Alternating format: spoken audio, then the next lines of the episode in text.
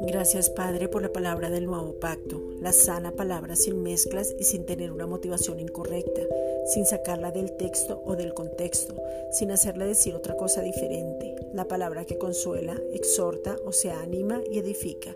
Segunda de Timoteo 1:13. No somos fríos ni calientes para tener mezclas de doctrinas y de pactos.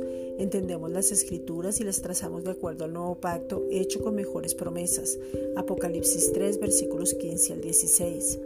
A causa de Cristo, fuimos salvos según su propósito y esa salvación es un paquete completo que trae vida, vida eterna, vida en abundancia, nueva naturaleza, ADN del Padre, volver al origen y tener la misma imagen y semejanza del Padre, volver a la paternidad. El Espíritu Santo nos habita, somos su habitación, sanidad divina y prosperidad en todas las áreas. Segunda de Timoteo 1.9.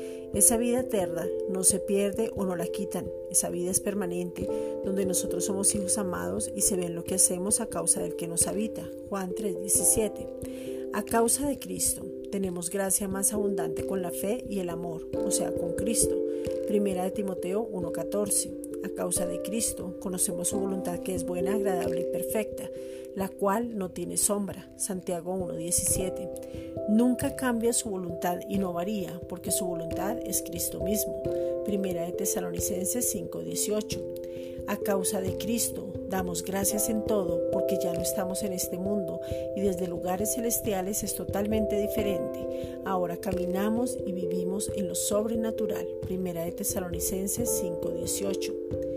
Gracias, Padre porque por amor enviaste a tu Hijo para rescatar todo lo que se había perdido.